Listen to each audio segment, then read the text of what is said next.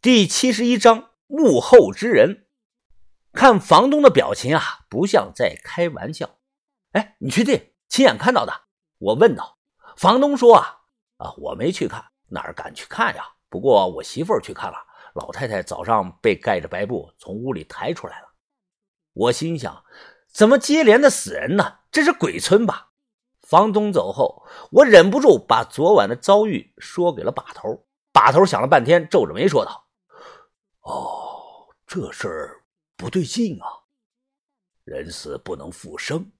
如果云峰你和文斌确实见到了，那就有问题了。大头，你的意思是说，我和于哥昨晚见到的真是鬼啊？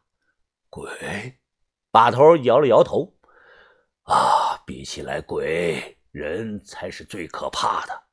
鬼还怕阳光，白天不敢出来。要是人的话，没有什么怕的。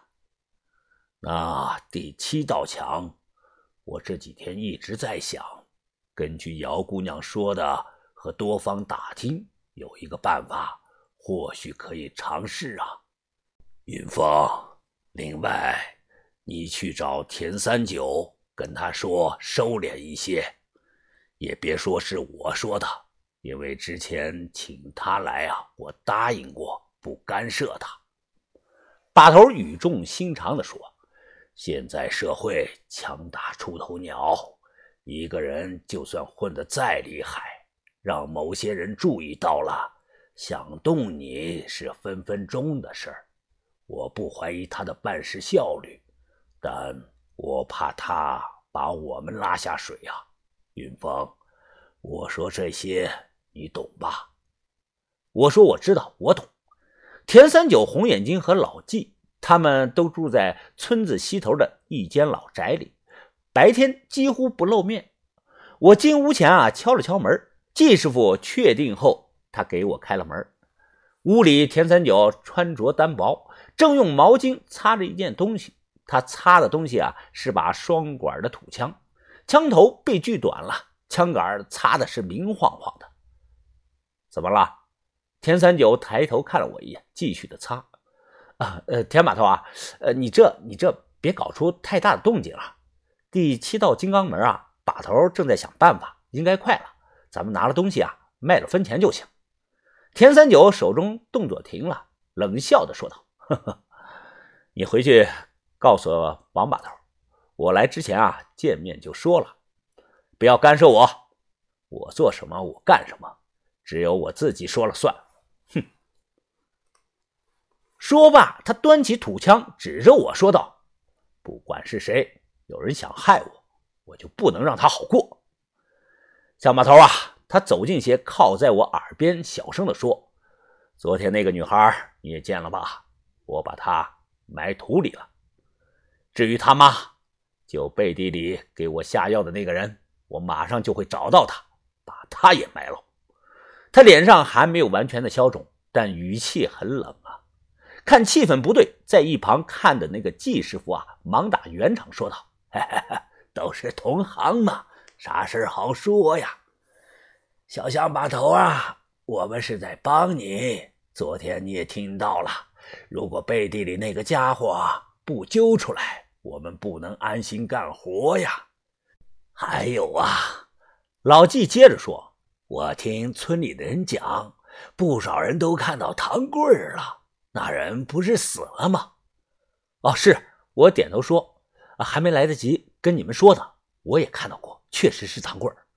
季师傅听后倒吸了一口凉气呀，哼哼，小马头，田三九笑着说：“哼，你知不知道有个词叫装神弄鬼啊？既然有人能装你的薛师叔，为什么不能装唐贵啊？”我埋了他女儿，他肯定会回来找我。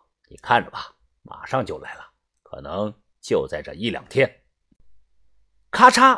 听着这些话，盘腿坐在床上的红眼睛一口咬掉了半根黄瓜。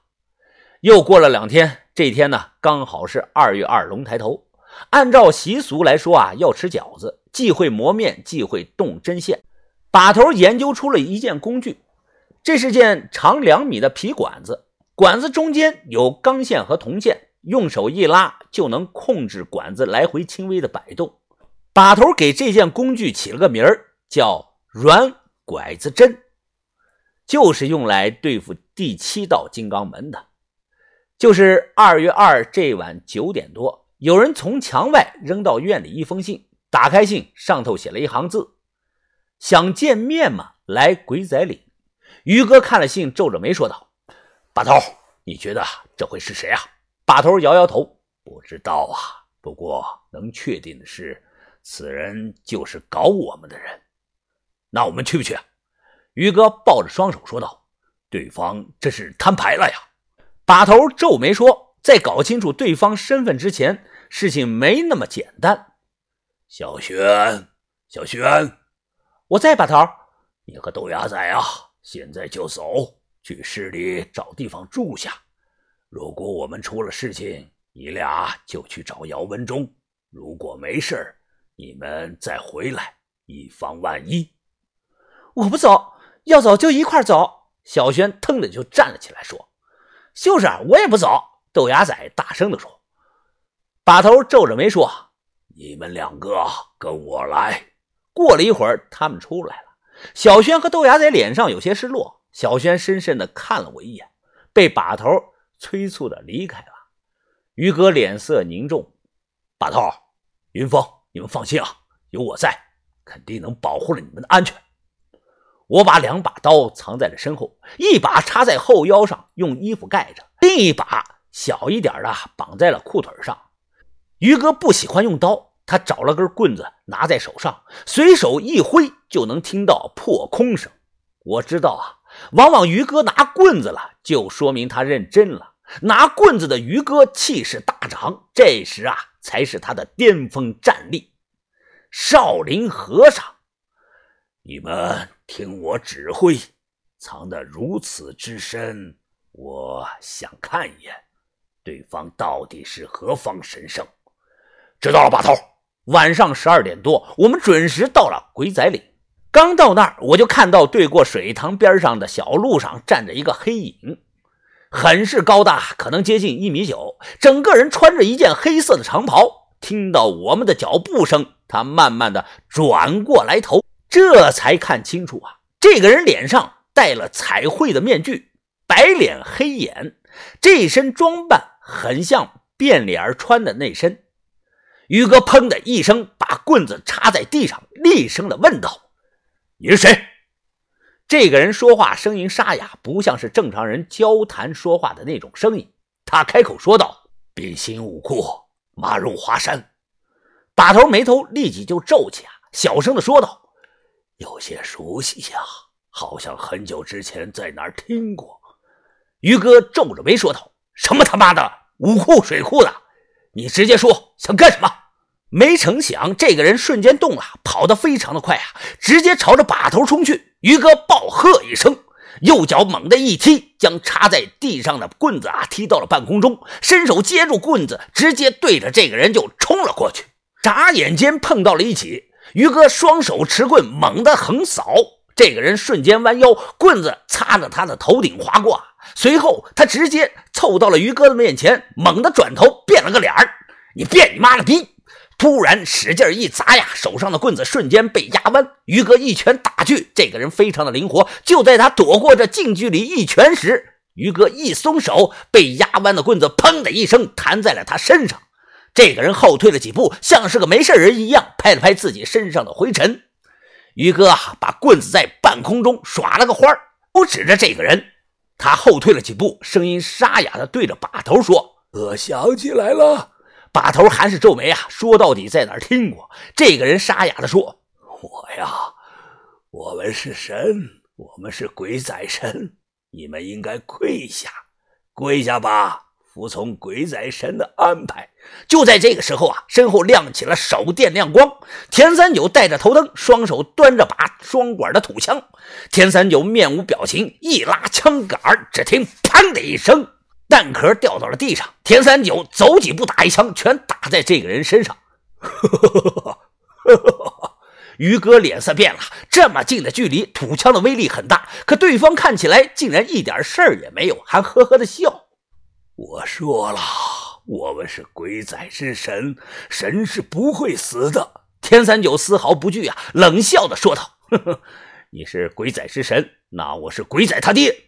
试试这个。”说着，田三九从怀里掏出来一罐露露。他将露露朝着这个人丢了过去啊！双手端起土枪，瞄准后，手指轻轻一动。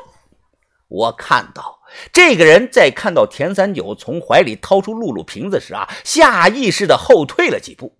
先是枪响，随后又是砰的一声。这一罐子露露装的都是硝酸甘油啊！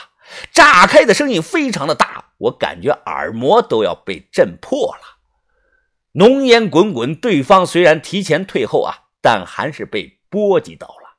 此人本来一身黑袍，戴着变脸的面具，但现在整个上半身子全被炸烂了，胳膊也没了。而在腰部的位置啊，突然露出来一个小女孩的脑袋，看起来也就七八岁。